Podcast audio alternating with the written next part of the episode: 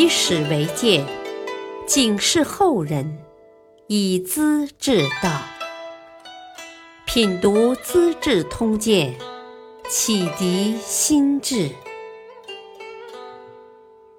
原著司马光，播讲汉乐。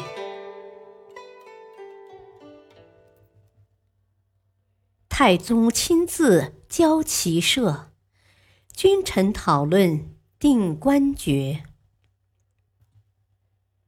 玄武门之变两个月后，唐高祖下诏，传位给太子李世民，自己要当太上皇，享清福去了。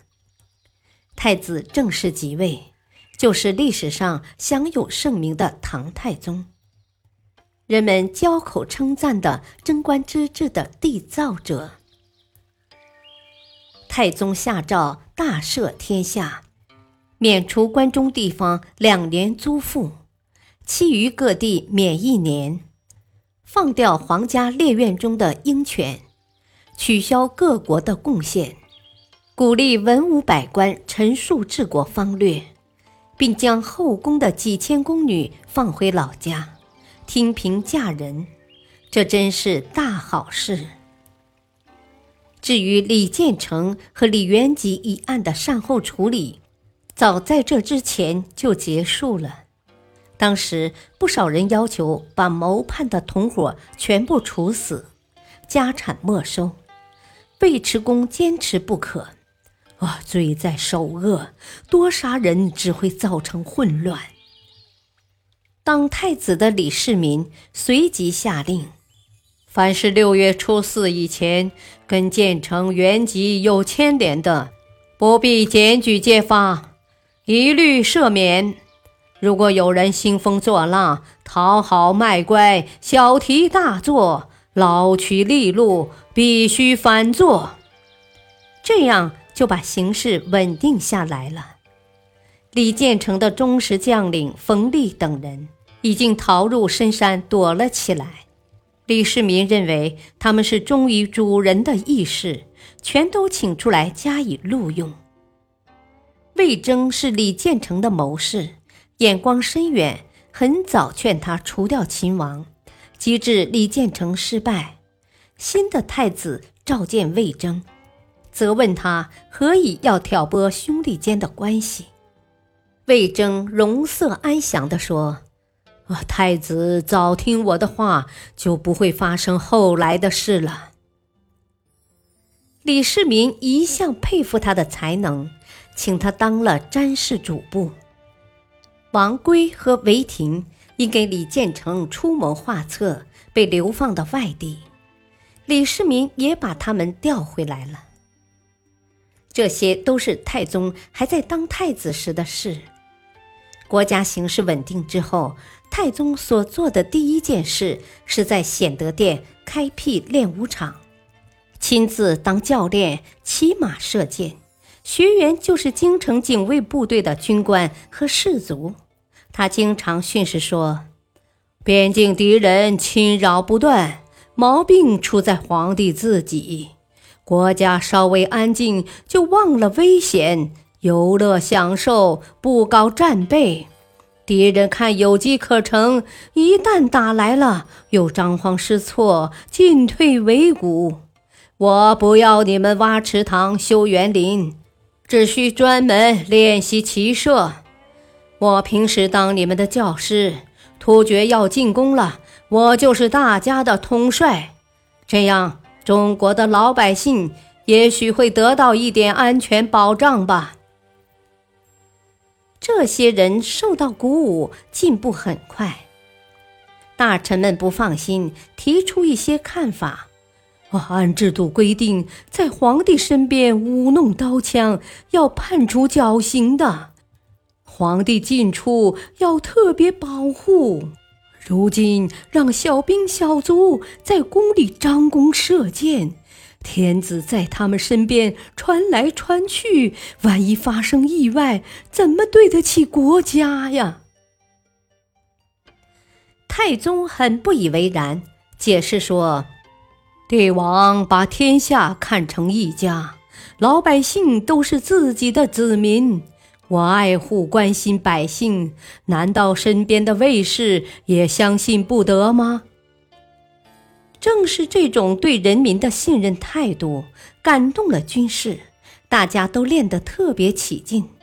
几年之内，造就出一支非常精锐的队伍。太宗又决定公开讨论大臣的官爵。不再是皇帝一人说了算，叫陈叔达在殿下唱名，当面宣布职位，允许本人说话。如果不公平，可以辩论，也可以纠正。大臣们感到既新鲜又自由，平公摆好，闹哄哄的。淮安王李神通对自己的官职不满，第一个公开发言。啊！我从关西首先响应高祖，起兵作战是开国元老了。如今呢，房玄龄、杜如晦等人只会抄抄写写，摆弄笔杆子，功劳反而在我之上，我不服。太宗清楚他的底细，反问道：“哼，一齐出举，叔父虽然起兵响应。”其实是形势逼人，无路可走，不得不孤注一掷。这些姑且不说，窦建德占据山东，叔父全军覆没；刘黑闼第二次起兵，叔父望风而逃，都是你的不足啊。玄龄等人坐在军营里不动，可他们在干什么呢？整天思谋筹划，绞尽脑汁，决胜千里之外，稳定国家大局。叔父又做得到吗？叔父呀，你是国家至亲，我还有什么舍不得的？但我不能为私人感情滥加赏赐，把你抬高的跟那些功勋卓著的大臣一样嘞。淮安王听了，低头无语，扭捏不安，再也不说话了。殿上的将帅们看到这个阵势，都纷纷议论：“啊，陛下天公地道，对淮安王也不讲私情，我们还有什么不放心呢？”再也没人争吵了。秦王府的旧人，有些没得到升迁。不免抱怨：“ 我们侍奉陛下左右好多年了，现在的官爵倒比建成原籍的人还要低，话从哪儿说起呢？”太宗非常严肃，告诫他们说：“作为皇帝，要大公无私，才能使人心服。”我跟诸位一起生活，衣食住行哪样不是取自老百姓？因此分封官职也是为了老百姓，不是专给某个人安排享受的。既然是为百姓，就该挑选有才能的人，分什么新旧，讲什么先后呢？新人能干，旧人无用。怎能舍弃新的去用旧的呢？你们不问自己是不是有德有才，只凭资格老、关系亲、怨天尤人，这是为百姓搞政治的态度吗？一席批评，大家再也不好闹了。高祖李渊想把李氏家族的大人小孩都封王。太宗对此表示怀疑，和大臣们讨论开了。